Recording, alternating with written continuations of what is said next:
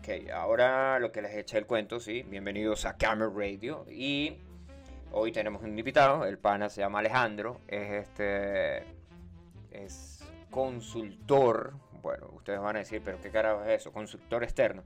Bueno, en la entrevista el pana nos echa el cuento ahí de, cómo consigue el trabajo, dónde ha trabajado, a dónde ha viajado y a dónde no ha viajado trabajando, ¿no? Bueno, el pana de hecho me vino, vino, me visitó aquí en el 2019, si no me equivoco. Si no me equivoco, el pana estuvo aquí en el 2000, sí, 2019. A ver, 2020 fue la pandemia, sí, el pana estuvo aquí 2019. Estuvo aquí en Italia, ahí, bueno, lo escuchan en la entrevista. Estuvimos eh, en una granja, estuvimos en una, en una parcela, en una parcela trabajando ahí fuertemente con el weaving. Bueno, el pana no sé si estará conectado, eh, debería estar conectado porque se va a escuchar el mismo, ¿no? Pero puede ser que esté haciendo otras cosas. Bueno, esto, esto es una estrategia que yo estoy usando para tener más oyentes en la radio, es decirles que los voy a entrevistar, ¿no? Entonces, como les digo, que los voy a entrevistar, pues tienen que escuchar la radio, no a juro, no a juro, ¿no? Pero o sea, sí tienen que como que estar ahí pendientes de, de qué viene o de qué se habló o, si lo nombraron o... Y obviamente el día de la... El día de la entrevista, pues sale, sí, el día de la entrevista uno, uno aparece y, espera que el entrevistado escuche. Bueno, yo creo que Celis no se escuchó ella misma, pero bueno. Esto es Camera Radio y comenzamos ya de una vez aquí o tenemos otro dice se escuchan los caballos como en la otra pista como en la otra pista de NASCAR. En los ah no eso es cuando eh, bueno ahora no no estoy ahora los o sea yo vivo en una granja si yo vivo en una aquí hay como seis, no, de hecho hay cuatro gallos, cuatro gallos. Y cuando me llaman mis amigos me dicen que si es el programa de Melquis Mesa porque o sea, suenan los gallos ahí. Bueno, algunos de mis amigos, no todos, todos, todos, no así como que tales que uno diga, ah, sí, me hicieron el chiste, no, no, no, no. Bueno, vámonos con la entrevista, aquí está, le damos play. De todos modos, yo sigo aquí detrás en los controles técnicos. Postulio. ¿Dónde está? Ah, no, este no era. bueno, whatever. Vamos a darle aquí play. Bueno, como lo prometido es deuda, aquí está el señor Alejandro con nosotros. Como yo les eché el cuento, Alejandro es un tipo que consiguió un trabajo, que el trabajo lo ha llevado a viajar, ¿sí? y aparte, pues ha conocido lugares gracias al trabajo. Incluso, eh, si no mal no recuerdo, el, eh, con este trabajo que él tiene, los primeros cursos que tuvo que hacer los hizo en París, ¿no? Hola Alejandro, puedes decir hola. Correcto, Miguel, hola. Eh, bueno, primero que nada, un saludo a los oyentes de Came Radio. Eh, sí, efectivamente, eh, el primer curso que yo hice fue en México, de ocho días, y es un curso de cómo funciona la compañía, el, el funcionamiento interno. Y del segundo curso que hice fue en París, que es un curso técnico.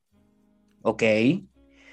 Esto, eh, esto es el trabajo, sí, porque o sea, siempre hemos dicho el trabajo, el trabajo, pero nunca hemos dicho qué haces, o sea, cuál es el nombre específico del trabajo. por ejemplo, a mí me preguntan, ¿qué haces? Yo digo, no, pues yo boludeo en una radio, sería que yo soy un locutor, ¿no? Si trabajas en una radio eres un locutor, pero en el caso tuyo eres este, eh, trabajas en un pozo petrolero, pero que, que cuál es el, como quien dice, el título que tienes ahí. Eres ingeniero mecánico, ¿no? ¿Ingeniero mecánico? Sí, yo soy ingeniero egresado de la UNED en el 2011 y en el 2012 conseguí este trabajo con una compañía que hace distintos tipos de servicios petroleros, pero en, el que, en lo que yo me especialicé fue en pruebas de pozos. Se hace una prueba para determinar el potencial del yacimiento y ver si es factible eh, invertir en desarrollar ese, ese yacimiento, es decir, en hacer nuevos pozos, en hacer toda la infraestructura que se necesita para llevar el crudo o el gas desde el campo hasta las refinerías. Ok. Ok, ese es el trabajo como tal, o sea, eres explorador de, pozos petroleros. ¿sí? bueno, el, en la compañía ellos se dividen por subsegmentos. Este, el segmento en el que yo trabajo, que es el de pruebas de pozo, pues se divide en varios eh, subsegmentos, eh, entre los cuales pues están las pruebas de superficie, que son personas que se encargan de manejar el crudo cuando ya sale del pozo y pues verificar que no tenga ningún gas venenoso o corrosivo para las personas, contabilizarlo, medir las presiones y, eh, bueno, determinar el, cuál va a ser la disposición final, si se va a enviar a, si se va a enviar a la estación de bombeo, que va luego a enviar ese crudo al, a la refinería, o se, va se puede quemar también, todo depende del ambiente donde se esté trabajando. Ellos son los de superficie y está eh, la parte de fondo, que le llamamos eh, fondo, es todo lo que tenga que ver con eh, empacaduras, válvulas de fondo, cañones, que son unos, unos dispositivos que se utilizan, que utilizan explosivos para comunicar la formación con el interior del pozo. Ok. Ya, y yo estaría pues entonces en la parte de fondo. De fondo, sí, porque ya no, o sea, eso ya pasa por de superficie. Yo le eché el cuento aquí a los oyentes de Camel Radio que habías trabajado a mar abierto, ¿no? Pero bueno, eso ya, ya va más adelante y ahí, incluso cuando es mar abierto, igual sigue siendo prueba superficie y gente de fondo. Sí, pues se, subdivide aún más, se subdivide. Eh, luego las personas que trabajan en fondo pues pueden aprender a, especializarse, por ejemplo, en los cañoneos. En los cañoneos habría que seleccionar qué tipo de explosivo es más adecuado para el pozo que se va, que se va a cañonear, pues se va a explorar en ese momento. O puedes especializarte en las válvulas de prueba, son las empacaduras, válvulas que abren y cierran el pozo en fondo, los sensores que se utilizan para medir presiones y temperaturas en el fondo del pozo. Y bueno, hay un montón más de, herramientas que, se utilizarían en esa parte de lo que llamamos nosotros llamamos la sarta. La sarta es todas las cosas, una cadena de herramientas que van a entrar al pozo. Estos pozos pues pueden tener en promedio, yo diría que tienen 5 kilómetros de profundidad. Entonces pues la sarta se hace bastante larga y luego de la, de la sarta que le llamamos el, el minor stream, o sea, la, la sarta menor, viene la sarta mayor que solo tubería, que va hasta la oh. superficie. Ajá.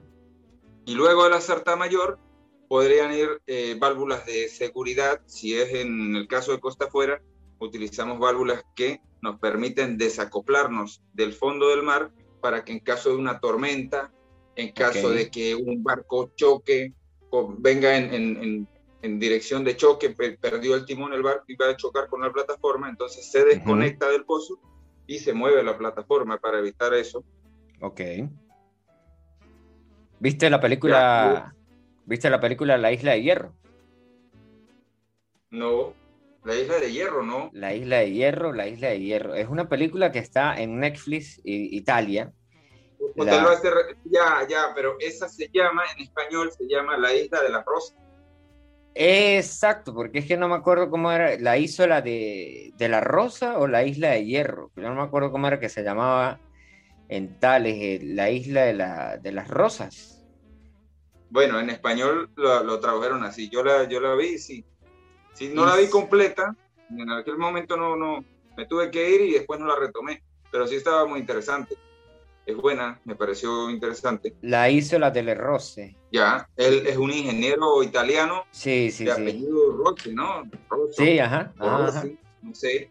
Y él hizo pues una plataforma ajá. Eh, ah. en, el, en, el, mar. Mediterráneo, en, aguas internacionales, y pues, dijo que eso era una isla y declaró independencia y, bueno, y, y fueron sus propias reglas ellos. ¿no? Sí, sí, sí. Por un periodo de tiempo, no fue mucho tampoco que duró. Y es, es, algo real, pues. Tiene, base histórica. Sí, sí, es algo real porque yo vi la historia, claro, que estuve buscando más información a fondo, pero no, no había mucho, solo así, sabes que generalmente la gente cuando hacen un, sale una película, sale una vaina así, sale alguien y, y echa el cuento ahí del tal. Ahorita que estabas hablando ahí de que si los barcos van a chocar contra la plataforma, de que si las eh, de que se mueve la plataforma, de qué tales y no sé qué más, y me acordé del ingeniero este que hacía una plataforma y que hacía una isla eh, donde se declaraba independiente y ponía un idioma y la vaina, y el tipo fue a la, a, la Unión Europea y toda vaina. Ok, bueno, la gente que nos está escuchando eh, escuchó que por ahí Alejandro dijo un par de palabras en inglés. Lo que pasa es que el trabajo de Alejandro generalmente es siempre en inglés, ¿no? Todo el tiempo siempre. Eh, o, o por ejemplo, ¿cuál fue el último país que estuviste? Fue Bolivia, que te agarró ahí la pandemia, que supe eso porque Alejandro es alto pana. De hecho, Alejandro, eh, cuando era joven, vivía en el Yaure. ¿Sí? Después se fue del Yaure, así que no lo podemos considerar habitante de, de, la Acrópolis del Yaure, ¿sí? Porque pues el pana se fue, o sea, ya se fue, ya perdiste, ¿sí o no? Estoy enterrado del Yaure. Bueno, el otro día él dijo que él era paria. Sí, pues es algo que siempre he sentido, ¿no? Que pues en verdad después que me fui al Yaure, eh, ya no volvió a ser lo mismo, pero tampoco nunca sentí que pertenecía, pertenecía a San Cristóbal, pues yo del Yaure me mudé a San Cristóbal para estudiar y, y tampoco, no creo que haya echado raíces allí y pues tal vez es una de las razones por las que me gusta mi trabajo. Y creo que, que es un trabajo que no le gustaría a todo el mundo, ¿no? Porque va, va a depender de, de, tu forma de ser, si, si, te gusta viajar, conocer nuevos lugares y no te, no te arraigas mucho a un sitio, pues te, te sienta bien el trabajo. Pero si te gusta estar en un mismo lugar, pues ya no, el trabajo no va a ir contigo. Sí, sí, sí, sí. Mira, aquí, o sea, una de las preguntas que yo tengo, sí, porque yo me preparé con las preguntas, te las envié por correo electrónico, me imagino que te llegaron a ti. Sí, era de cómo conseguías el trabajo. Bueno, ya sabemos ahí que tal es que el, trabajo es, eh, por lo que yo conozco, dice, en algunas veces es en inglés, ¿no? O sea, que todo el, el, entorno y la vaina, todo es en English, my friend. ¿No? ¿Y cómo consigues el... Si estoy, estoy trabajando con puras personas, de, por ejemplo, en Bolivia, no hablé en inglés, creo que un momento, no, no recuerdo.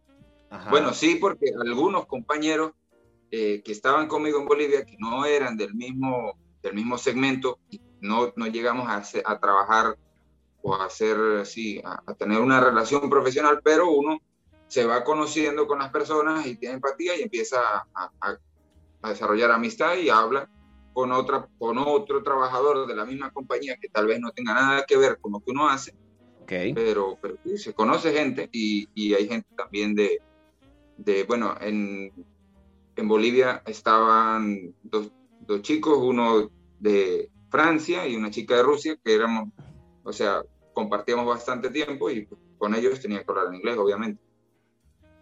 Ajá. Bueno, no hablas ruso ni francés, ¿no? Todavía, por ahora. No. Por ahora. No, no. Ajá, ¿y cómo consigues el, el trabajo? Eh, nos echas el cuento ahí, que cómo, cómo llega el señor Alejandro, el, el carajo del Yaure, ¿sí? que ni el Yaure de San Cristóbal, bueno, ¿cómo llega Alejandro al trabajo? O sea, que, ¿cómo, ¿cómo es el beta?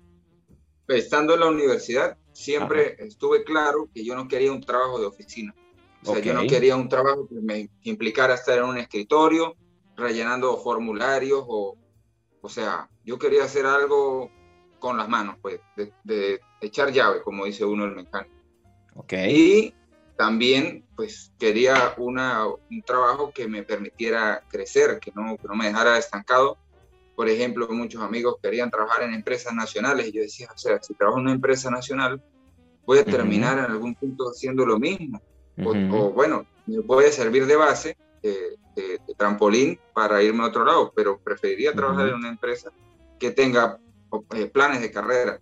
Y en mis investigaciones y conversaciones con otros colegas, ellos hablaban de esta compañía. Yo siempre quise trabajar para Slumber desde, desde antes de graduarme yo venía con eso en la mente, ¿no? que yo quería trabajar para esa compañía. Y pues me preparé, traté de aprender inglés lo más que pude, o sea, por mi cuenta, hice unos cursos, hice, también. Pero no, no, no, fue mucho lo que aprendí de inglés hasta antes de, de trabajar. Eh, luego de que me gradué en el 2011, eh, yo pasé unos meses dedicado a, trabajar en la finca y veré de que venía, los reclutadores de Slumberger iban a ir a la UNED a hacer un reclutamiento. Entonces, pues me fui y, apliqué, o sea, ellos hicieron algunas pruebas, luego hicieron una entrevista. En la entrevista, pues me preguntaron que cuál era el trabajo más difícil que yo había hecho. Y yo les dije, bueno, pues en un inglés muy machucado les expliqué que yo había trabajado en finca, que, que, el trabajo de finca es muy, muy pesado, ¿no? Comparado con, con un trabajo normal de ingeniero, pues echar cerca, eh, trabajar con el ganado es un trabajo pesado. Entonces les expliqué y, y, al parecer eso fue lo que al reclutador le agradó, porque el trabajo es pesado. El trabajo en campo tiende a ser pesado normalmente, ¿no? Depende mucho también del, del, segmento, de lo que uno esté haciendo específicamente. Pero lo que es testing, lo que es pruebas de pozo, es pesadito. Sí, sí requiere un esfuerzo físico aparte del esfuerzo mental y, que, y de las responsabilidades que uno tiene también. ¿Y cuándo se acaba el trabajo en la finca? Cuando uno se va. Ajá, así mismo es. Esos son, ah, los, los, pensamientos de Ramón Payara. Ramón Payara. Mira, entonces la vaina es que, o sea, si conocías la empresa, sabías que existía y tal, y, y ya lo tenías así en la mente de que querías qué era lo que querías hacer, ¿no? No te gustaban los horarios de oficina. Cuando uno tiene, cuando uno tiene, eh, sí, algo visualizado, un proyecto, pues uno se motiva aún más. Imagínate, pues yo di el 110% en esas entrevistas. Traté de hacerlo lo mejor posible. Y, mm. bueno, gracias a Dios quedé. Oh, ah, súper, súper. Sí. Ajá, la, la, otra pregunta que yo tengo aquí, Tales, ¿sí? nos lleva a dónde te lleva el trabajo. Ya nos dijiste que estuviste en México, estuviste unos, unos días en México mientras eh, te mostraban la cuestión y después te fuiste a, a, París para las cuestiones técnicas, ¿no? Estos fueron, estos fueron cursos. Yo creo que incluso, eh, no sé si todavía sigues, tienes que estar haciendo cursos porque esto es una vaina que todo el tiempo se está, evoluciona o, todo, o siguen todo el tiempo eh, están desarrollando nuevas tecnologías. Eh, esta compañía, pues, esta compañía es la más grande del mundo en servicios petroleros. Okay. Y ellos invierten más del, ahorita no te recuerdo la cifra, pero es más del 20% de su revenue lo invierten en, eh, research and development, ¿no? O sea, En, hacer nuevas tecnologías para mejorar, para, bueno, para cada proyecto, dependiendo de la complejidad, dependiendo del cliente, de, dependiendo también del, de la cartera, ¿sí? porque cada proyecto va a tener, el cliente tiene una capacidad distinta de, pagar. Entonces, si un cliente te dice, mira, eh, yo quiero hacer este proyecto, yo quiero desarrollar 20 pozos y quiero lograr esto, esto tengo estos objetivos, casi que te pueden desarrollar una herramienta específica para ese, para ese, para ese proyecto y luego esa herramienta que es para seguirla usando en el resto del mundo. Ajá. Bueno, y entonces ahora vamos aquí a la, la vaina de, de, de, a, dónde, a dónde has ido eh, trabajando, sí. O sea, ¿a qué países has visitado con este trabajo? Bueno, cuando nomás entré a la compañía, lo primero que, que hace es enviarte a, hacer un, curso en donde te explican cómo funciona, cuál es el funcionamiento interno, cuál es la organización, eh, cómo vas a subir de, grado, cómo, cuál es el plan de carrera que hay para ti.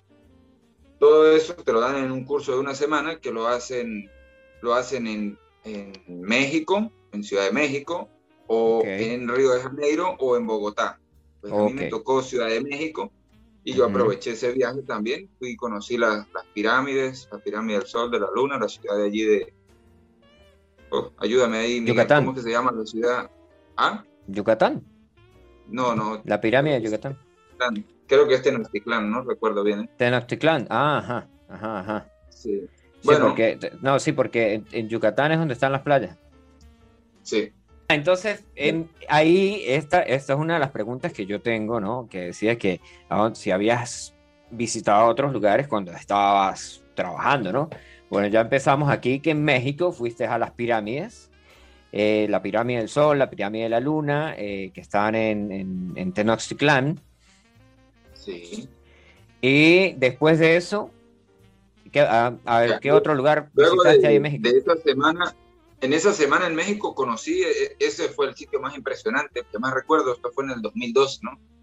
Eh, pero sí, a la ciudad le dimos una vuelta, hay una parte en el centro de México, cerca de donde está este monumento icónico que tiene como un ángel de oro en la punta, no recuerdo cómo se llama, que es la, creo que es la plaza, no recuerdo, es un, es un sitio histórico y que además luego con el tiempo encontraron que debajo de este sitio había ruinas también de los, de los aztecas, ¿no? Ya, pero pues pues fue una semana nada más y la mayor parte del tiempo estuve, estuve en el curso. Creo que fue un día nada más que tuve tiempo de, ir allá a Tenochtitlán. Eh, luego, luego de México volví a Venezuela a trabajar para esta compañía. Estuve allí como cuatro meses. Estuve, bueno, aprendiendo porque ingeniero mecánico, trabajando en petróleo, que, que no sabía, no tenía ni idea de cómo, de cómo funcionaba, o sea, no, no tenía ninguna base. No sabía, por ejemplo, yo pensaba que el petróleo había que sacarlo con una bomba y no, resulta que el petróleo sale solo,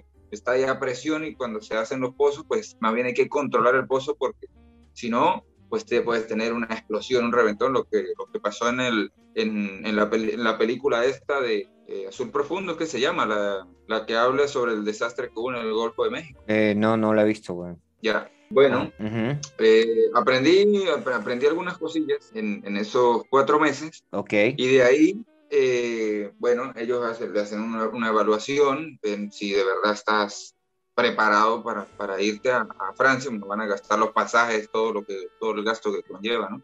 Ok. Enviarte a, hacer un, un, curso de esos, un curso de 16 semanas además. 16 semanas en París.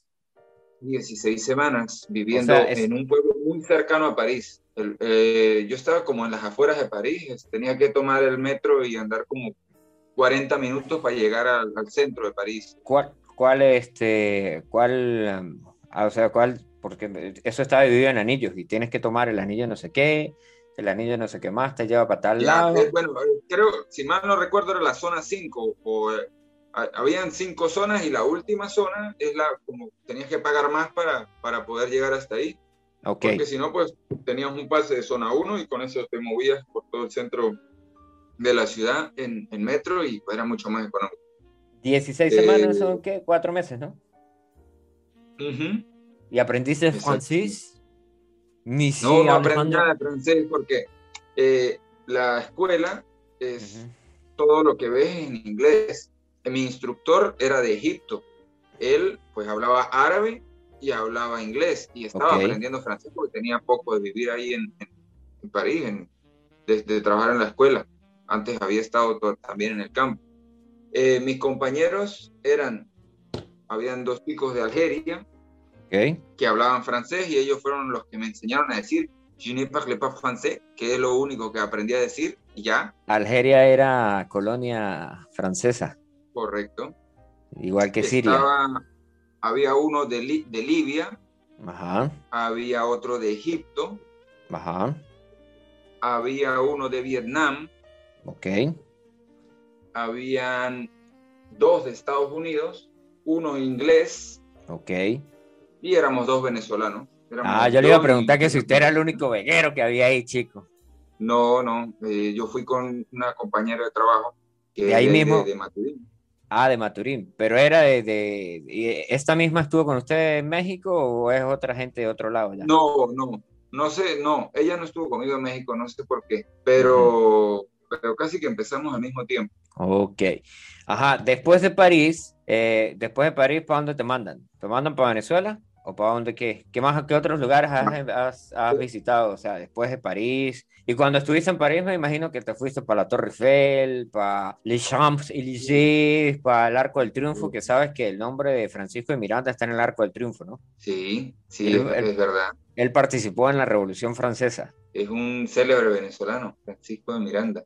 Ajá, después, de, y en París, pues si estuviste cuatro meses ahí, diste más de una vuelta, comiste crepes, comiste baguettes. ¿Y qué más hiciste en París? Venga, pues, eso sí, el, el, el, curso era de, de, lunes a viernes y había que estudiar bastante también, ¿no? Había que estudiar. Si tú raspabas un examen, ya te votaban, te regresaban para Venezuela y despedido, ¿no? Perdías el trabajo.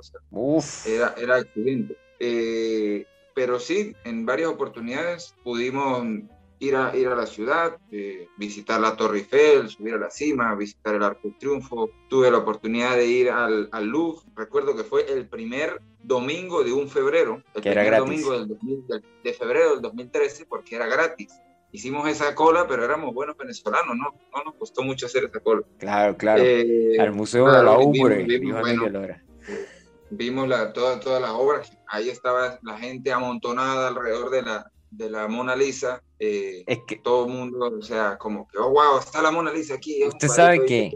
Usted sabe que la Mona, la Mona Lisa no era tan famosa antes de que la robaran, ¿no? no, lo sabía. No, no, lo sabía. La, la, Mona Lisa era un cuadro más de, del Louvre. O sea, no había nada ahí. O sea, era una obra de Leonardo da Vinci, tales no sé qué más. Y de repente se la roba un carajo. Y el carajo que se la roba la guardó en, en la casa debajo de la cama. La guardó un montón de tiempo. Y cuando, es, cuando la roban es que se, oh, se robaron una obra del Louvre, uh, que no sé qué más, que no sé qué menos. Y después era como que y pusieron una réplica ahí y todo el mundo iba a ver qué era lo que se habían robado y, veían la vaina. Yo le voy a pasar el link de historias eh, tales, historias que innecesarias, y el, el, el, man echa el cuento del robo. Hay hasta un argentino metido en eso. No, no tenía idea de eso, ¿no? Sí, sí, no, no recuerdo, no recuerdo así, bueno, lo podemos, lo podemos googlear aquí, eh, dice, mire, el 21 de agosto de 1911, un ladrón vestido con una bata blanca de trabajador entró al Louvre, cerrada, cerrado porque era lunes. En el Salón Carré, la Galería de Tesoros Renacentistas del museo levantó una pequeña pintura de madera de la pared, la retiró en una caja de sombra de vidrio, la Mona Lisa. Escondiéndose la obra de arte en su bata, salió a las calles de París con el botín. Pasarían 26 horas antes de que un pintor entrara al Louvre para admirar la Mona Lisa y descubriera que las cuatro clavijas de metal estaban vacías. ¿Dónde quedó la Mona Lisa? Bueno, ahí dos años la, pintura permaneció desaparecida. Y después, en 1913, un comerciante de arte en Florencia recibió una solicitud innegable de que, pues, que la vendían, ta, ta, ta, ta, ta eh, y aquí Vincenzo Perugia, el hombre que robó la Mona Lisa en el Louvre en 1911. Ah, bueno, aquí aparece. Yo sé que en la historia innecesaria el carajo echa el cuento de, de la Mona Lisa y, echa y dice que había un argentino metido ahí, ¿no? No, no tengo ahora toda la información necesaria, pero continuamos con la entrevista al señor Alejandro, sí. Ajá, después de París, viajecito por París, sí, eh, comer, em, ¿cómo es que se llaman las vainas estas que hacen allá? Crepes, crepas, crepas, ¿o cómo es? Crepes, sí, crepes en inglés, ¿no? no, no recuerdo cómo, cómo, lo pronunciaban ellos, pero algo muy parecido. Baguettes. Ajá, y después de París, ¿para dónde vas, brother? Después de París volví a Venezuela a, bueno, a demostrar que había aprendido en el curso para ser ascendido, para que ya me, me, dieran como la responsabilidad de probar un pozo yo solo, pues sin supervisión, que hasta ahora pues siempre había estado con un ingeniero con más experiencia. Ok. Y ahí tuve mucha suerte eh, porque pues era un periodo de gran actividad y no había suficiente personal entrenado para hacer los trabajos. Entonces pues me enviaron a, Las Morochas, que eso es ahí en la costa oriental del lago. Ahí tenían un trabajo que bueno, que faltaba un mes para que se hiciera, no había nadie, no había personal, no había nada y me dijeron, mira, si tú puedes sacar eso adelante, pues te ascendemos de inmediato. Yo, claro, motivado como estaba, le dije, claro que puedo.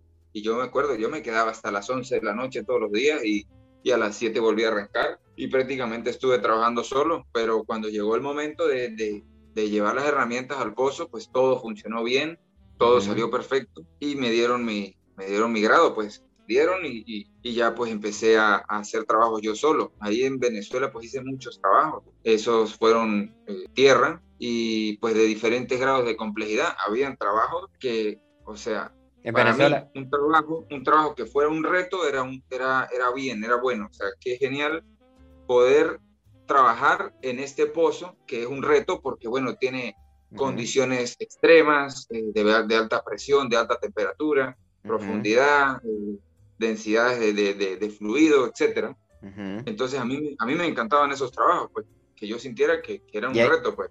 ¿Y ahí en Venezuela dónde estuviste? Yo sé que estuviste, eh, me echaste el cuento que estuviste en el Delta. Mm, no, eso, eso fue en Boca Dragón. Boca Dragón. Boca queda entre la península de Paria y Trinidad y Tobago, al norte. Ahí, hay, ahí hay unos campos de gas. Ahí estuve costa afuera, que fue los, los trabajos que hice costa afuera en Venezuela. Y de resto fueron trabajos en tierra. Pero los trabajos que uno hace en cada pozo tardan, eh, bueno, puede tardar uno de 5 días a 50 días, puede tardar un trabajo, puede durar, ¿ves? Entonces, mm. Cada trabajo, pues uno va a un pozo distinto y cada trabajo, pues tiene su, su nivel de complejidad. De repente, si a mí me enviaban al, a la faja petrolífera del Orinoco, pues allá los trabajos eran de muy baja complejidad y pues a mí me aburrían, ¿no? Pero claro, eso es parte del trabajo y yo también los hacía, que era ir a hacer cañoneos en la faja petrolífera, era meter solo los cañones, la cabeza de disparo, que es la que activa los explosivos de los cañones, y tubería hasta llegar a fondo, y luego uno lanza una, una barra, una, una especie de cabilla que tiene una forma, eh, que baja por dentro de la tubería, eso pues baja a, dependiendo de, de qué esté lleno la tubería, llega a bajar hasta 30 pies por segundo, o sea, como 12 metros por segundo. Y cuando esa barra golpea la cabeza de disparo, pues se inicia la, la detonación. La detonación que, que, son explosivos como más potentes que el C4, los, los explosivos que usamos. Explosivo plástico. Sí. Ajá. Utilizamos, utilizamos el, el, cordón detonante que está lleno de como de una pólvora, una pólvora blanca, y ese cordón detonante inicia las cargas huecas que son, son tienen forma como de una copa, okay. sí, como la parte de arriba de una copa, okay, y eso, esa, esa, carga cuando detona, pues hace un, un jet. Ese jet, pues es, es, solamente explosivo a alta velocidad, pero eso rompe blindaje, pues. Eso oh. perfora 60 eh, pulgadas de, de, roca sólida. Brutal, como para ir a robar el banco. Más o menos, más o menos. Bueno, creo que las cargas huecas las inventaron para perforar los tanques. Algo así escuché yo, no, no, no me crea mucho. Habría que investigarlo más a profundidad. Pero, tanques militares. Tanques de, tanques de guerra, pues. Ajá, y, y de Venezuela te mandan para dónde? O sea, échame el cuento ahí completo de... de, de, No, estando en Venezuela, yo hice eh, varios trabajos, subí de grado nuevamente, ya, ya primero pues fui encargado de, de herramienta, luego supervisor, luego pues eh, supervisor completo, o sea, porque primero uno es supervisor de, de downhole, de las uh -huh. herramientas de fondo, uh -huh. y luego uno puede llegar hasta supervisar un trabajo completo de, de, de que incluya lo, los equipos de superficie, en los cuales no soy, no soy especialista, pero ya ah, con la experiencia fui aprendiendo cómo funciona. ¿Cuál es el, el, siguiente punto ahí en la trayectoria? Porque bueno, esto es un trabajo que te ha permitido viajar y conocer. Ya, ya pues principalmente los viajes que hice fue dentro de Venezuela, pues cada pozo está distribuido en el territorio nacional, Venezuela tiene petróleo en todas partes, está en, en Apure, en Guárico, eh, en el Guadualito. Zulia, bueno, en Guadalito y petróleo, claro, la Victoria. En Capitanejo. En Capitanejo no lo sé, pero yo hice un pozo en, en la Caramuca. Yo estuve en la Caramuca eh, probando un pozo de gas que había allí. En Venezuela conocí gran parte del país yendo de un pozo a otro y en el 2015 hubo un bajón muy grande de actividad, no había trabajo y yo decidí que bueno, que iba a tomar un descanso, renuncié a la compañía y bueno, pues me, me, regresé, a, me regresé al Yaure. Okay. Pero estando fuera de la compañía, me llamaron eh, para que fuera a Bolivia para un trabajo temporal. Y pues estos trabajos temporales ya yo no soy, ya yo no, no figuro como parte de la nómina de la compañía, sino que soy un, ellos le llaman consultor externo. Okay. Entonces, a partir de, de, ese año, en el, 2000, en el 2017, yo empecé a trabajar como consultor externo para esa compañía, para Schlumberger. Eh, empecé en Bolivia y Ajá. allá en Bolivia pues, estuve tres meses. Sí, yo recuerdo eh, esto. Yo recuerdo esto de Bolivia porque yo le escribí a usted cuando yo pasé por eh, Santa Cruz de la Sierra que yo pasé en la Camevan y usted dijo, sí, sí, yo estoy en Bolivia. Y yo dije, bueno, pero ¿dónde está? No, yo estoy en Santa Cruz de la Sierra. Obviamente, pues usted estaba trabajando y tales y yo andaba de paseíto. Yo me fui, yo creo que yo duré como dos días ahí en Santa Cruz de la Sierra. Ya. Ajá. Sí, pues. No, es que esa es la cosa, ¿no? Uno tiene que aprovechar los días, los días libres que son pocos, porque, no sé, ponle que en tres meses haya tenido cuatro días que yo pude librar, o sea, pero la mayor parte del tiempo uno está, uno está ocupado, pues trabajando. Sí, claro. Pero sí, ahí, ahí en Santa Cruz eh, no, no salí mucho de la ciudad, conocí los alrededores. Hay un pueblito pequeño que se llama Samaipata, por ahí cerca. Ajá, sí, sí lo conozco. Ya, pero, pero no, no, no salí mucho en esa, en esa oportunidad. Ahí, ahí estuve tres meses. Ok. Eh, y luego, pues, volví a Venezuela. Ok. Y el siguiente trabajo que hice fue en el 2019, igual como como consultor externo. Consultor externo. Esto de cuando vas a un país y, regresas eh, como consultor externo, igual te pagan los pasajes, la compañía. Sí, la compañía empieza a pagar desde el momento en que yo salgo de la casa. Ellos tienen que pagar los, taxis al aeropuerto, los pasajes eh, y todos los gastos en los que uno puede incurrir, ¿no? Tanto durante el viaje como durante su estadía. Eso es como parte de lo del parte del, del, acuerdo, que uno llegue con ellos, exacto. Exacto, pues el, acuerdo puede variar, ¿no? Hay, hay países, por ejemplo, donde te dicen, eh, se solicita consultor para hacer tal trabajo, se pagan solo los pasajes y tienes que costearte tu comida, pero bueno, casi nadie acepta esos, esos acuerdos, ¿no? O sea, lo normal es, que, es que sea, todo sea proveído por, por la compañía y además pues te paguen el, el día. Okay. por día, por día trabajado. Ok, y del 2017 sin periodo de actividad con esta compañía hasta el 2019. Sí. Ok. Bueno, ahí, ahí hacemos la pausa para poner algo de música, ¿no? Sí, hay detalles, hacemos la pausa ahí en, en el periodo de tiempo del 2017 para arriba, sí. Ya viene, bueno, ya, ya lo que quedan son 20 minutos Así que nos escuchamos una canción y regresamos aquí a Camera Radio. Sí, nos vamos a escuchar aquí una, un clásico. Esto es American Woman, pero no American Woman de Lenny Kravitz, sino American Woman de, de Guess Who, que fueron los originales. Bueno, Lenny Kravitz hizo una versión, un cover de esta. Ahí le suena y ya regresamos aquí a Camera Radio.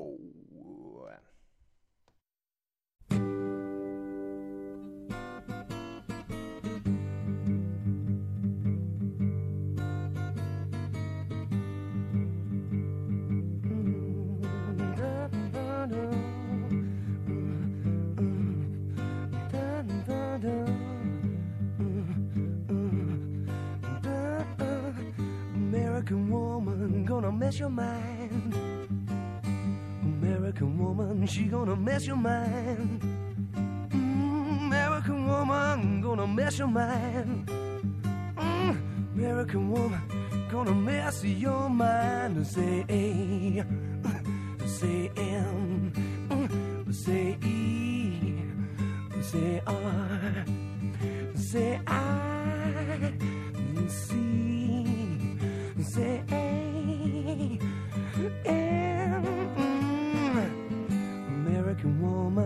gonna mess your mind. Mm, American woman gonna mess your mind. Uh, American woman gonna mess your mind.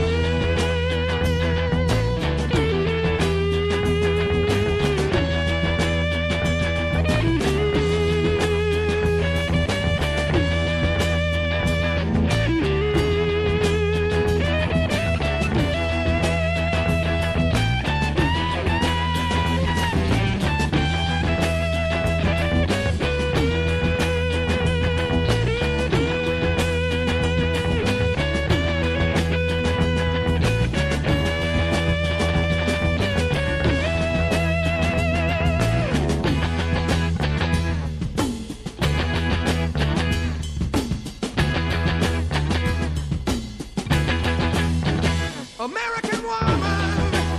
Said,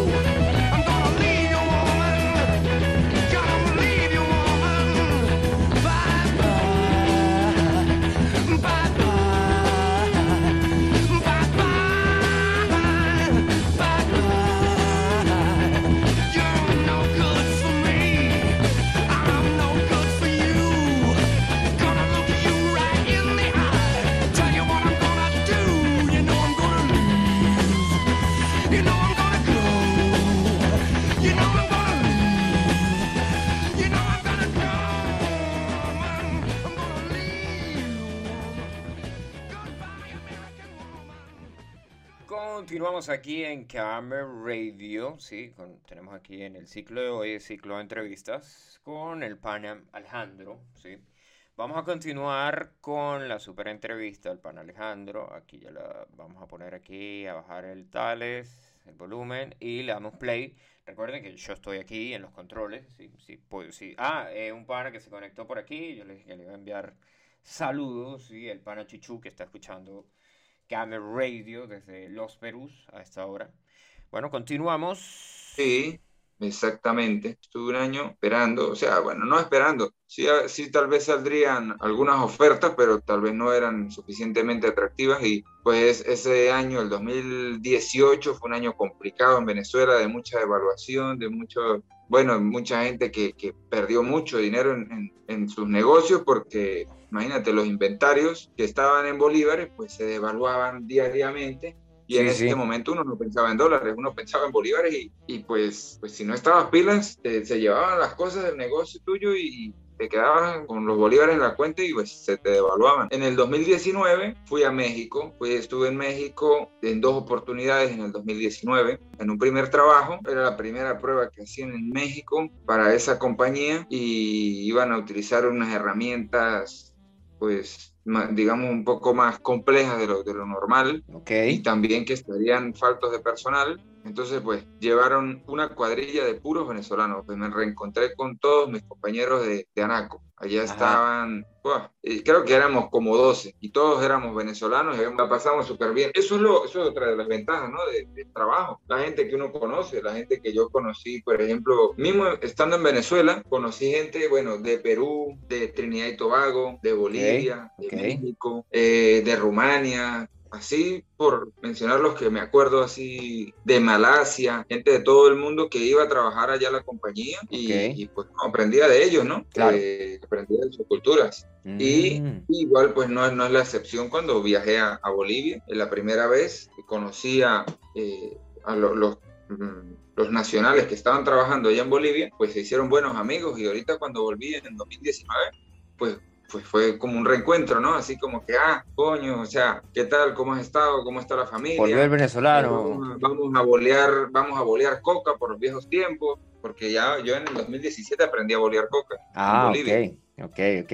Yo miré la vaina, yo miré la vaina, pero yo miré la vaina, lo primero, yo lo vi primero en, en Argentina, la gente boleando, boleando coca, o sea, boleando coca para los que no nos, la gente que está escuchando Camel Radio, boleando coca es que agarran las hojas de coca y las, después de que vienen de un proceso de secado, se las meten a la boca, las mascan y se las colocan hacia un lado de la boca y parece que tuvieran una, o sea, es como dice la palabra, una bola ahí en la mejilla y se le da así la bola ah, y ahí la gente pasa horas y horas con eso. A medida que se va desintegrando, le van metiendo más hojas y hay otra gente que le mete como, como para subirle el sabor, que era lo que le metía en una Bicarbonato de leche. Bicarbonato de sodio. Ya, esto es una, una costumbre milenaria, ¿no? Los, incas boleaban coca y ellos lo, la aliñaban, por decirlo así, con conchas de caracol. conchas de, conchas marinas, pues. Eh, yo me imagino que el, efecto era algo parecido al, que tiene el bicarbonato cuando se lo agregas a la, a la hoja de coca, porque lo que hace el bicarbonato es pues que ella vaya soltando sus propiedades más rápido, ¿sí? Que, se sienta más rápido el efecto de, la hoja de coca. Un catalizador. es, un catalizador, exacto. Eso es, es como el chimú. Si, si volea, visea chimú eh, dulce, chimú tigrito, por ejemplo, pues no te hace nada si ya estás acostumbrado. Ya, si visea un chimú de ese cajeta negra del, del, del que vendían en Guadualito, ah, de la gabarra. Una, una, pellita de chimú ya quedaba uno, pero mareado. Y el es algo parecido, claro que, ajá. El o sea, la gente que está escuchando esto, si no es de Venezuela y se dice, coño, ¿qué carajo es el chimó? Si viste que la vaina del chimó, hablando ahí, haciendo antes de, explicar qué es el chimó, eh, a cuando llevaron a, en Chile hicieron un, una, una campaña y todo en contra del chimó. ¿Sí miró eso? Sí, vi algo así como unos, unos reportajes que, sí, sí, que, la, cantidad de nicotina que eso tenía, que era peligroso, que tal, que no sé qué más. Probablemente tengan razón, ¿eh? Sí, sí, claro, obviamente, eso es puro tabaco cocido y aparte de eso le agregan un montón de cosas ahí que dijo, vaya a saber uno que tiene esa vaina, ¿no? Como dice la gente por ahí. Pero bueno, tampoco ahí del, del que lo va a matar a uno una pega de chimón, no, o sea bueno, depende, ¿no? Pues, depende, depende. Por eso digo, los más, los más puristas, porque en Bolivia es una tradición, ¿no? Y, y, la gente, bueno, eh, tú llegas al, al, al, pozo y está el, el, el company man, que es como el jefe de todo el pozo. Bolivia coca, como no, no, no es que es algo que, como, como a veces puede, puede pensar la gente, no, es que el chimú es de, gente del campo, nada más, ¿no? En Bolivia es muy normal, todo el mundo lo hace. Claro, sí, sí. también depende de, depende del contexto, ¿no? no creo que lo hagan en una, reunión o en algo, o sea, en unas oficinas, pero, pero en el campo, por ejemplo, todo, todo el mundo boleaba coca y le ofrecían a uno. Y pues, si uno no, no aceptaba, pues no era que se ofendían, pero tampoco como que no, ya no sentían, no, este no es como nosotros, no, no es parte de la, de la tribu. Es parte de la tribu. Ajá, entonces, aquí tenemos, eso fue 2017, en 2019 te reencuentras con tus panas otra vez ahí en Bolivia. Eh, dijeron los argentinos, le dicen a los bolivianos bolitas. Ya. Te reencuentras con tus panas ahí en Bolivia, pero bolitas es despectivo, ¿no? Si alguien está escuchando esto en Bolivia y puede decir, ah, no, sí, sí, sí, o no, no, no. Este, en 2019 vuelves otra vez a Bolivia. No, en el 2019 estuve, fue en México, en dos oportunidades. Ah, Primero como por seis meses. Ahí estuve, estuve en base por más de un mes, eh, preparando todo lo que es el, todo el trabajo, desde cero, hubo que preparar el trabajo. Luego enviamos esas herramientas, todo lo que habíamos preparado, lo enviamos a costa afuera, lo enviamos al muelle, y luego nos envían al, nos envían al taladro eh, oh, no recuerdo si nos fuimos en barco o en helicóptero en esa oportunidad. Eh, esto, fue, esto es en a mar abierto. Eso fue en México, en, mar abierto, en costa afuera, le decimos. En eh, offshore. Offshore, exacto. Sí, en México hice, hice esos dos trabajos y luego del trabajo de México volví a Venezuela otra vez, relajado, a estar en, mi finca, en mi vaina, en mi, a, ocuparme de mis asuntos. Ok. Y, esperando, ¿no? O sea, no, no, yo no, no me afano tampoco en, conseguir estos trabajos, sino me llegan solo. Y pues estando, estando en Venezuela, ah, no, ni siquiera estaba en Venezuela. Había, había, había viajado para, para acá, para España, estaba aquí en España, okay. cuando estaba de vacaciones, digámoslo así. Sí, vine por 15 días y, me llaman y me dicen que te necesita, me necesitan en, Santa Cruz, pero para allá, ¿no? Yo le digo, si estoy llegando a España, tengo, tengo todo, o sea, mi viaje organizado y apenas estoy iniciando. Me dicen, bueno, no importa, te vamos a dar dos días para que, bueno, que disfrutes allá un poquito, que vienes y cuando termine el trabajo, pues te pagamos los pasajes para que regreses y te pagamos todo lo que hayas perdido. Entonces, bueno, esas esas son ofertas que no se pueden rechazar Ajá. Y pues me fui, me fui, porque también a mí me gusta hacer esos trabajos porque son experiencias. Cada vez que yo hago un trabajo de, de ese tipo y me, y me salen bien y no, no, hay ningún problema, porque bueno, estos trabajos son, mm, tienen como riesgo, ¿no? Tienen bastante riesgo, sobre todo, pues hay, hay riesgo eh, al físico para uno, para el, trabajador, por, bueno, porque hay presiones altas, porque estás en el mar, bueno, por diferentes condiciones. Hay riesgos para el ambiente, porque si ocurre un derrame o algo así, que ya hemos visto en las noticias que son cosas catastróficas para el medio ambiente, y también hay mucho riesgo económico, porque pues esos trabajos son muy costosos. las compañías petroleras pagan demasiado por un día, por una hora de un, de un taladro, de un barco. Entonces, si algo sale mal y no podemos continuar y perdemos un día, pues un día de, taladro puesta afuera son de 300 mil dólares en adelante, ¿no? un, pues, Ferrari en Venezuela. Ya. Entonces, pues, eh, claro, si yo causo una pérdida económica a la compañía de ese nivel, pues no me la van a cobrar a mí, yo no tengo con qué pagar eso pero, pero lo que sí te hacen es te hacen accountable, te hacen responsable y te dicen, bueno, ya que eh, cometiste los errores, este, este y este, vamos a ver por qué pasó esto. Ah, bueno, no fue culpa tuya porque se reventó una válvula que estaba certificada, que estaba buena, y pues fue una cosa totalmente fortuita, no pasa nada. Pero si llegan y hacen la investigación y se dan cuenta que pasó porque a mí se me fue el yoyo, como dice uno el venezolano, o porque bueno, porque me dio pereza revisar algo. Yo, en parte de mi trabajo era, por ejemplo, ir y revisar que la presión no hubiese subido de 3.000 libras. Y yo no fui y revisé y eso explotó. Pues, ya, no me vuelven a llamar nunca más. Pero bueno, como, como, gracias a Dios no me ha salido nada mal hasta ahora y ojalá no me, no me salga nada mal en el futuro, pues siguen, siguen llegándome trabajitos, gracias a Dios. Entiendo. Ok, y bueno, este, te, eh, te llaman o porque me echaste el cuento que buscabas, aplicabas, tenías así como que una página y buscabas ahí el trabajo que querías. hay, una página, hay una página donde ellos publican ofertas y uno puede aplicar, pero ya yo descubrí que, que eso, bueno, no, o sea, no le tengo fe ya a esa, a esa búsqueda en la que uno mismo aplica porque cada cliente busca al, busca al consultor en base a su experiencia, su conocimiento. Si ellos saben quién soy, me llaman. Si no saben quién soy, no me van a llamar. O sea, ellos no van a, no van a tomar el riesgo de trabajar con alguien que no, o sea, que no saben cómo es, cómo es su forma de trabajar. Y pues los que he ido me han llamado porque las personas que están allá en, en Bolivia, en México, pues han trabajado conmigo en Venezuela y saben cómo, cómo trabajo yo. Bueno, aquí dentro de las otras preguntas que yo tenía, eh, decía, eh, bueno, unas ya se respondieron ahí solas, pero esta que está, que dice, la mejor experiencia trabajando. Ya. Bueno, eh, entre, como dijimos, entre tantas experiencias, pues es difícil encontrar una, ¿no? Pero pues uno se queda con la primera que se le viene a la mente. A mí, yo soy apasionado de la adrenalina. A mí me gustaría algún día, por ejemplo, saltar en paracaídas, ese tipo de cosas. 300 dólares, eh, vale.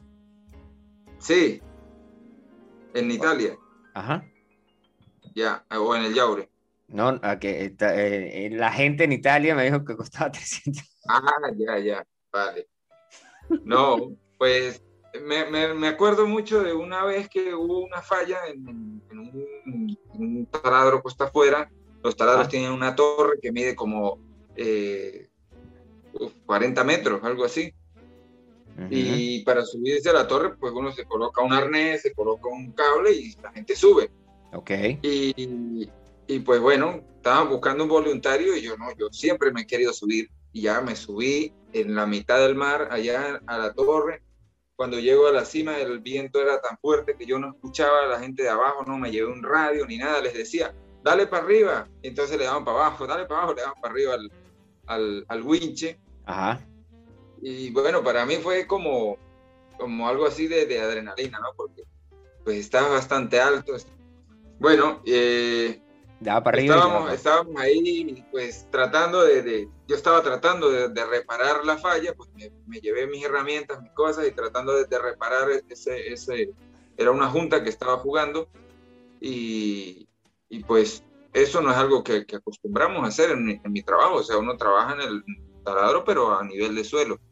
Y pues esa, en, esa, en esa oportunidad pude subir allá arriba, eh, pude también ver o tener la vista desde una torre 40 metros en un barco, en la mitad del mar, o sea, ver las costas, ver...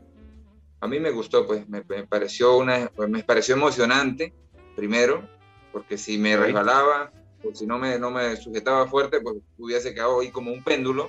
Okay. me explico? Porque está, el, el, cable que me sostiene, pues está atado al centro de la torre y si ya, si no me sostengo de uno de los lados, pues voy a quedar en la mitad ahí, ¿no?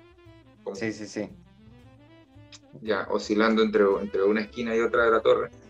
Y, y la vista. Pues esa es una, una, una, de las experiencias que más me gustó trabajando. O sea, si, si ya si vamos a experiencias eh, que no, tal vez no fue que me gustaron, sino que fueron muy emocionantes, es cuando han habido fallas que, que, han estado cerca de pasar cosas catastróficas, gracias no han pasado. Ok. Eh, pero, pero sí, uno, uno, o sea, le queda, ¿no? Para, para toda la vida. Ajá, y si está en el medio del mar y la, y la estación se, y, el, y la, si está en el medio del mar y la plataforma se incendia, ¿se tiran al agua y se van nadando qué? Hay un, hay un protocolo, hay un protocolo de, de emergencias, hay distintas alarmas dependiendo de, cuál sea la emergencia y hay que hacer un simulacro semanal. Todas las semanas se hace simulacro. Tú puedes trabajar en plataforma, trabajamos de 6 a 6. Puede ser de 6 de la mañana a 6 de la tarde o de 6 de la tarde a 6 de la mañana en dos guardias. Y a veces tocan la guardia de día, a veces tocan la guardia de noche, el, el, simulacro. Y puedes estar ahí súper dormido después de 12 horas de trabajo que suena esa alarma y tienes que parar rápido corriendo, eh, te pones la braga si no quieres salir eh, desnudo casi y, y, te pones, te tienes que colocar el, el, chaleco salvavidas, está ahí en el camarote donde uno duerme, tienes un chaleco salvavidas y tienes que salir rápido al, sitio, al, sitio de reunión. Okay. En el sitio de reunión hay unas tarjetitas con todas los, las personas, los tripulantes, Okay. Son casi 100 personas, en promedio son 100 personas. Y uno va y voltea la tarjetita de uno. De esa manera, la persona que está controlando, pues se da cuenta ya, sí, cuando uno voltea la tarjetita hay otro color. Entonces, si entre todas las tarjetas hay, hay una o dos que están de un color, ya sabe que esas dos personas no, no están, no han llegado. ¿Qué les pasó? Murieron. O sea, si un incendio, si un incendio, pues tal vez haya que ir a rescatarlos, tal vez están atrapados, ¿sí? Se murieron ya o se murieron, algo así. Bueno, y, si es necesario abandonar la plataforma, pues justo donde uno hace, donde uno hace la reunión, ahí están los botes salvavidas, que hay de varios tipos, hay de diferentes maneras de lanzarlos, dependiendo de si es una plataforma semi-sumergible o si es un barco o si es un, un Jacob, que es, son unas plataformas que no están flotando, sino que están paradas sobre el lecho marino. Eh, depende de, de la de la plataforma vas a tener una vía distinta de escape. Y siempre hay alrededor, hay un barco que se llama el barco de suministro, el supply. Supply boat está siempre como navegando alrededor de la plataforma. Entonces, pues ese sería el que se encargaría del rescate y también tiene una, unos cañones de agua que en caso de un incendio, ese barco va a ser el que va a ir a, a, dispararle agua de mar, chupar agua del mar y la, la dispara para, para tratar de apagar incendios, ¿no? Ok, y aparte de eso, otros viajes que hayas hecho que no tengan nada que ver con, con ir a, pozos petroleros y tales, ¿dónde has estado? Eh, bueno, gracias a Dios, tuve la oportunidad antes de, trabajar en la compañía de ir a Irlanda. Ok. Estando en Irlanda, eh, estuve un fin de semana en Londres. Eh, Londres me pareció una ciudad alucinante, muy bonita, eh, con mucho, mucha cultura. El, o sea, nada más viajar en el underground y pensar que esos túneles los hicieron en 1880 por allá, uno dice, no, ¿cómo, cómo hicieron esto hace tantos años, no? Viajar en el tubo. Ya. le dicen en Londres, le dicen Es muy bonito. El, museo, el, el, museo británico es un museo súper completo. Tiene todo, o sea, de todas las culturas, tiene más que todo la, la sección de Egipto es enorme, ¿no? O sea, que los ingleses fueron los que colonizaron Egipto y prácticamente se llevaron lo más interesante de Egipto lo tienen ellos allá. Ya, eh, luego de eso, eh, pues los viajes que hice con la compañía, luego de ese viaje, hice los, los, los, de la compañía y luego que el, el, año pasado, en el 2019 también fue, ah claro, fue en el 2019 que estuve aquí y que, y que pude ir a, fui allá a Italia. ¿Ah, sí? Sí, ah, estuve, en un pueblito pequeñito de Italia, Motrone, bien bonito. Ah, qué cool. Qué boludo soy, si yo fui el que lo invité. Ajá, ¿Y, más dónde? Después de ahí eh, me fui a Alemania, estuve en Berlín una noche, sí, fue rápido, me monté en un autobús, eh, llegué, pagué el pasaje, me monté en un autobús de normal de los de, transporte público y me quedé ahí sentado viendo por la ventana y, buscando, claro, buscando qué cosas era lo que estaba viendo. Ok. Porque es que no tenía tiempo de hacer más nada, ¿no? Eh, por allá fui, le llevé un recado a una a una, a una muchacha. Ah, sí, el courier, el courier. Sí, hice, un trabajo de, courier. Courier. Este, bueno, y de ahí fui a Stuttgart Ajá. estuve como dos días también. Y de Stuttgart fui a Ámsterdam, que también estuve como dos o tres días. Y luego de eso volví aquí a España y, volví a Venezuela. Estuve en Venezuela en el 2019. Y oh, ese año fue de lo más activo, ¿no? porque estuve en México y después de estar en México me vine y hice toda esta vuelta acá. Ajá. Y en el 2020, eh, en el 2020 fui a, estuve en Bogotá unos días. Sí. Estuve, estuve en, después de ahí fui a Miami. Fui a Nueva York. Y Nueva York también me pareció otra ciudad alucinante. Sí, de, de las ciudades, o sea, lo, que yo conozco, Londres y Nueva York me parecieron las más, no sé, como, bueno, y, estoy seguro que, que, Berlín también es, es una, una, metrópolis, o sea, impresionante, lo, lo, grande que es, toda la historia, todo lo que tiene. De Nueva York me, me gustó, por ejemplo, el museo. Los museos son muy completos, ¿no? Hay, hay de todo para ver allí. Okay. Y, y luego, eh, de Nueva York, estuve aquí en, España. Ajá. Me vine a España y estando acá en España fue que me llamaron para Bolivia. Ajá. Y bueno, ahí, ahí termina la historia. Estuve en Bolivia, ya me agarró la cuarentena. Estuve casi ocho meses allá y luego regresé acá a España. ¿Ocho meses en Bolivia? Más o menos, sí. desde, desde febrero hasta octubre. Uf, casi nada. Toda la cuarentena. Prácticamente, sí. Bueno, la, supuesta cuarentena, ¿no? Porque la, vaina de la cuarentena. La, pandemia, la pandemia, vamos a ponerlo así como la pandemia, porque la cuarentena son 40, 40 que no duró 40, que ya va a tener un año, ya, ya viene marzo, ya, ya llega el año. Ah, bueno, y qué, la última pregunta aquí que teníamos de la entrevista, así que me quise futuros proyectos. O sea, ¿qué quieres hacer ahora, no? ¿Sigues trabajando ahí? ¿Qué, va, ¿Qué tienes pensado hacer ahí? De, o sea, ¿te gustaría viajar a otro lado? ¿Quieres ir a Asia? ¿Quieres lanzarte para dónde? ¿Vas a, ¿Estás pendiente de aplicar otra vez con la compañía o estás esperando que te llamen? O sea, ¿qué, qué tendrías así? Sí, yo siempre estoy abierto a, a nuevas ofertas de, trabajo, pues. Eh, pues tengo que, me, me gusta mucho mi trabajo, conozco muchísima gente por ese trabajo que son muy buenos amigos y, y siempre que viajo a alguno me encuentro. Y, y bueno, eh, también lo que tú preguntaste hace rato, lo, eh, esto se va actualizando todo el tiempo. Si yo paso mucho tiempo sin trabajar, me voy a desactualizar. Cuando yo vuelva, si tardo dos años, entonces ya las herramientas no son lo mismo, ya no voy a, no voy a ser competitivo, ¿eh? Entonces ah, tengo que estar yendo al menos una vez al año. Pues ya, si voy una vez al año por tres meses, mantengo, me mantengo actualizado con los nuevos procedimientos, con las nuevas herramientas, con las modificaciones que se puedan hacer.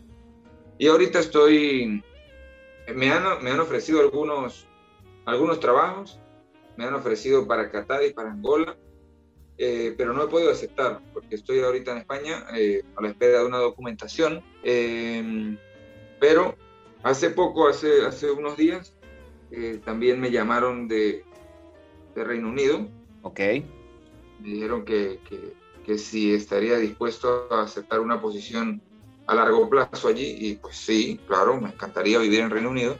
Entonces, si ese, si ese proyecto se da, ¿Sí? pues, pues me, iría, me iría a vivir allá. ¿eh? Mm, brutal. Que es posible que se dé como es posible que no. O sea, Súper. Bueno, este fue el pana que yo les dije que trabajó en, en alta mar, que era Tales, eh, ahí nos echó un poco el cuento de, qué es lo que hace, qué es lo que ha hecho, dónde ha estado, qué, ha conocido y tales.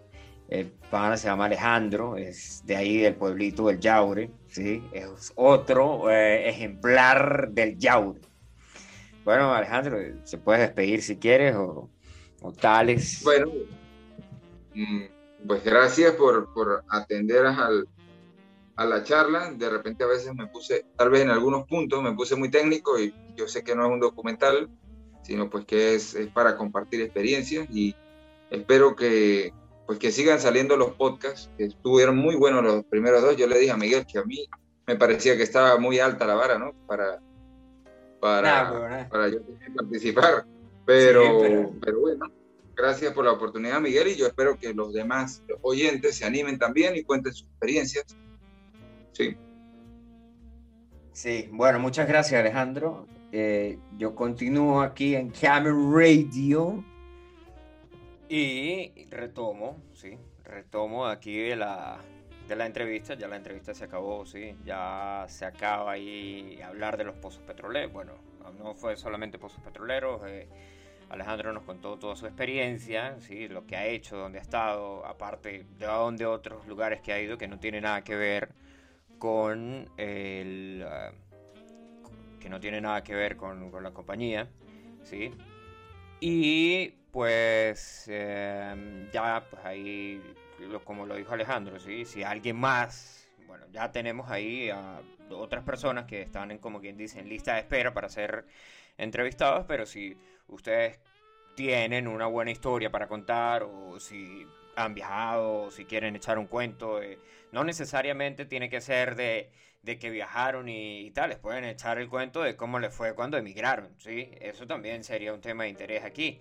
De hecho, bueno, Celis echó partes del cuento ahí de, en la entrevista de Celis. Ella dice que cuando emigró a Brasil y, explica un par de cosas ahí y también dice que, pues, que tiene su, su página y tal. Y, eh, o bueno, una, una conversa y bueno, el próximo, uno de los próximos no, no, no está así como que enfocado a viajes, el próximo hay una nota, no es completamente todo el programa, sino que vamos a hablar un rato de eh, tecnología, ¿sí? de computadores y tales, ¿sí? porque un pana se armó una computadora gamer, hay otro pana que tiene uno, hay otro pana que se está armando uno. Y bueno, yo por mi parte no soy fanático, fanático 100% de juegos, pero sí tengo que hacerle un upgrade a la, a la, computadora, hay que meterle un poquito más de RAM y tales, porque a veces estoy al aire y si quiero abrir otra pestaña o si quiero, si quiero abrir otro, otra aplicación aquí en la, en, la Mac, entonces se, se pega.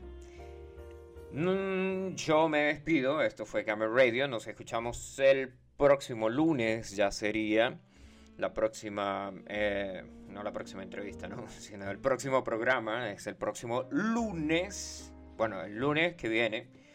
Hace días eh, en, el, en, la edición pasada, este pana me corrigió porque yo, de, eh, científico, me corrigió con la vaina del próximo viernes. Porque dice, si dices el próximo viernes es que es la otra semana. Pero yo de pana, de pana, no tengo nada, no, no sé.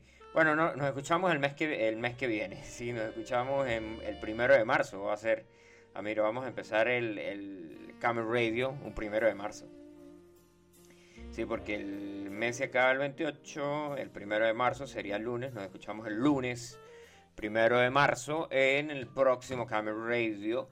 Si ustedes también tienen, o sea, que quieren hablar de un tema porque son unos eruditos en la cuestión, también podemos tener una conversa, ¿sí? O sea, podemos, podemos echar una hablada, hablar un rato, hablar un rato y echan el cuento ahí. O sea, no solamente vamos a entrevistar a gente que esté, que tenga, claro, que si, si viajaron y tienen historias de viajes, súper cool, ¿no?